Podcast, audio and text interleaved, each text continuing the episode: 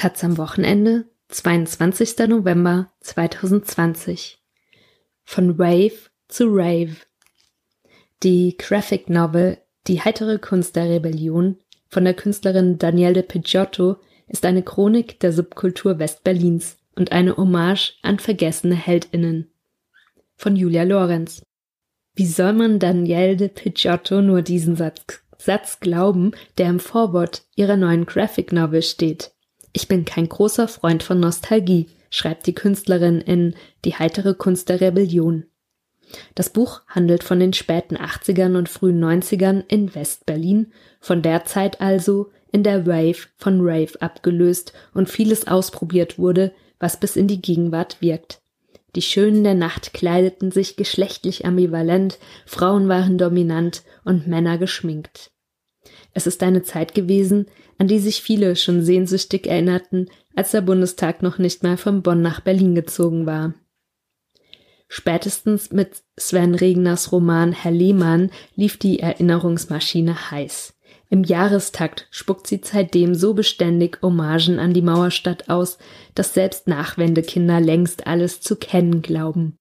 Blixer Bargeld und Nick Cave im legendären Club Dschungel, die HausbesetzerInnen, die genialen Dilettanten und die Mieten erst. Zu den wüsten 80ern und den ganz anders wüsten 90ern in Berlin ist schon alles gesagt worden, könnte man denken, aber eben noch nicht von jedem oder vielmehr von jeder. Danielle de Picciotto war 1987 von New York City nach Berlin übergesiedelt und hat hier so ziemlich alles getan, um ja nicht reich, aber als Off-Kultur-Allrounderin bekannt zu werden. Sie entwarf Avantgarde-Mode, spielte in der Band Space Cowboys, malte, kuratierte und betrieb einen Kunstraum. Mit ihrem Ex-Partner Matthias Röhing, bekannt als Dr. Motte, gründete sie die Love Parade.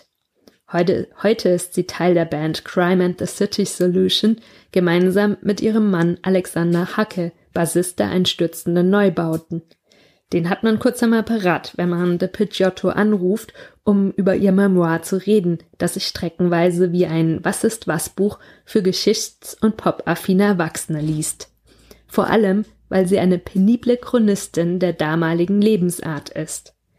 De Picciotto beschreibt die nervenaufreibenden Fahrten über, die Transitautobahnen in der DDR, erklärt genau, was die türkischen Bäckereien ihres Vertrauens führten, wie man die Bruchbuden Buden mit Kohlen heizte, Soljanka kochte und mit Kodak-Film Arthouse-Produktionen bastelte. Ihre Graphic Novel ist eine Art Museum der Dinge, vollgestopft mit Alltagskultur und vermeintlichen Marginalien. Die waren ihr wichtig, weil man viel zu selten darüber nachdenke, wie rasend schnell sich Technologien und Gegenstände des täglichen Gebrauchs damals entwickelten, sagt Picciotto. Es war, als ob die Zeit mit dem Dekadenwechsel dreimal so schnell vergeht. So ausgiebig wie an Telefonmodelle und Disketten erinnert sie sich an Modetrends, die Zeitenwenden markierten, zum Beispiel an den verschnürten Vampir-Look der Wave- und Post-Punk-Szene, der erst verschwand, als die Techno-Fans unter ihren Rüchen zu schwitzen begannen. Manchmal, erzählte Picciotto, habe sie in Ostberlin Designideen gesehen, die sie und die befreundete Designerin und Hutmacherin Fiona Bennett drüben im Westen auch hatten. Ich habe mich immer gefragt, wie das sein kann, sagt sie. Manche Ideen hätten einfach in der Luft gelegen, heißt es in der Graphic Novel. Was genau da in der Luft lag, kriegt man nicht nur erklärt, sondern zu sehen. Durch De Picciottos flächige Schwarz-Weiß-Zeichnungen, durch aufwendige Schraffuren und Texturen überträgt sich viel von der Räudigkeit des damaligen Stadtbildes, aber auch die Dekadenz ewiger Nächte in Läden wie dem Kumpelnest 3000, das vor der Jahrtausendwende Kumpelnest 2000 hieß. Den oft textlastigen Zeichnungen stellt sie Foto- und Artikelcollagen aus Magazinen wie Tempo, Tipp Berlin oder 030 zur Seite. De Picciotto erzählt, sie habe früher so ausdauernd Beiträge über Bekannte gesammelt, dass ihr Archiv Ende der 90er drei dicke Ordner umfasste. Der Vorteil von so viel Sorgfalt, niemand wird vergessen. Obwohl die Graphic Novel die Geschichte von De Picciottos Künstlerinnenwerdung erzählt, hält sie sich selbst dezent zurück und richtet lieber, gerne in seitenumspannenden Porträts, die Scheinwerfer auf ihre Zeitgenossinnen. Weil de Picciotto in vielen Szenen zugleich steckte, lungert man in ihrem Memoir nicht nur mit kajal geschminkten ExistenzialistInnen am Tresen herum, sondern kehrt auch zum Beispiel wie undüster auf ein Stück Kuchen im ehrwürdigen Café Kranzler ein. Manchmal reibt man sich die Augen, weil de Picciotto wirklich überall mitwirkte und vorbeischneite, wo Berliner Club- und Subkulturgeschichte geschrieben wurde. Sie kellnerte in Dr. Mottes Laden Turbine Rosenheim und machte Popcorn im Fischlabor, dem ersten Club des Techno-Impresarios Dimitri Hegemann. In den 80ern ist so vieles gleichzeitig passiert. Es war eine große Welle mit vielen Fischen, sagt sie. Besonders ausgiebig widmet sich de Picciotto den Frauen der Szenen, wobei sie neben den späteren Independent-Berühmtheiten wie Gudrun Gut und Christiane Rösinger auch heute weniger bekannte Künstlerinnen würdigt, etwa die Tänzerin Oksana Shi. Ich schreibe auch über Blixer Westbam, aber vor allem wollte ich zeigen, dass die Vielfalt größer war, als man auf den Filmen sieht, sagt sie. Die Frauen in der Szene werden oft vergessen. Als ich nach Berlin gezogen bin, haben mich aber gerade die Frauen extrem beeindruckt. Die waren sehr stark und präsent, haben ihren Platz eingefordert und schließlich das Gleiche wie die Männer gemacht. Mitte der 90er ist diese Entwicklung wieder ein bisschen abgeflacht.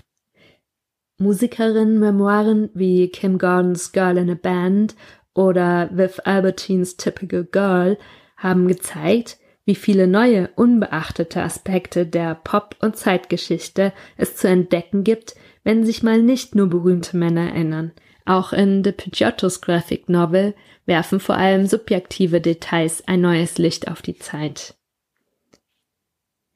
Ein Grund für die Frauenpräsenz sei zum Beispiel gewesen, dass das eingemauerte, abgeriegelte Westberlin im Vergleich zu anderen Großstädten nicht besonders gefährlich war, schreibt de Picciotto im Buch. Die Gewalt ist einer der Gründe gewesen, warum ich aus New York City weggegangen bin. Ich konnte es einfach nicht mehr ertragen, sagt sie. Ein Lehrer von mir wurde erschossen, Freundinnen wurden überfallen und vergewaltigt. Es war der Horror. Als ich nach Berlin zog, dachte ich, das kann doch nicht wahr sein. Ich kann nachts um drei alleine draußen rumlaufen und muss keine Angst haben. Ihr Westberlin ist also rau, hat mit dem grimmigen, grindigen Moloch aus anderen Erzählungen aber nicht viel zu tun. Sie habe die gesamte Szene als sehr humorvoll empfunden, sagte Picciotto. Ob bei dem Künstler Wolfgang Müller oder den einstürzenden Neubauten, man hat sich die ganze Zeit über irgendwelche Absurditäten totgelacht. Einen besonderen Platz räumte Picciotto den Kabarett- und Dragbühnen der späten 80er ein. Es waren EntertainerInnen wie Jerome Castell, Beth Stroganoff oder Ades Zabel, so ihre Botschaft, die Westberlin Opulenz und bissigen Humor brachten. De Picciottos Erinnerungen enden, wenn sich die Kräne über dem Potsdamer Platz drehen. Im Gegensatz zu vielen Rückschauen liest sich die heitere Kunst der Rebellion allerdings sehr untragisch, niemals bitter. Als die Disney und Gentrifizierung der Stadt de Picciotto und Alexander Hacke vor einigen Jahren zu doof wurden, reisten sie eine Weile ohne festen Wohnsitz umher. Über diese Zeit veröffentlichte de Picciotto 2013 die Graphic Novel We Are Gypsies Now. Während unserer Wanderung hat sich Berlin verändert, sagt der Picciotto heute.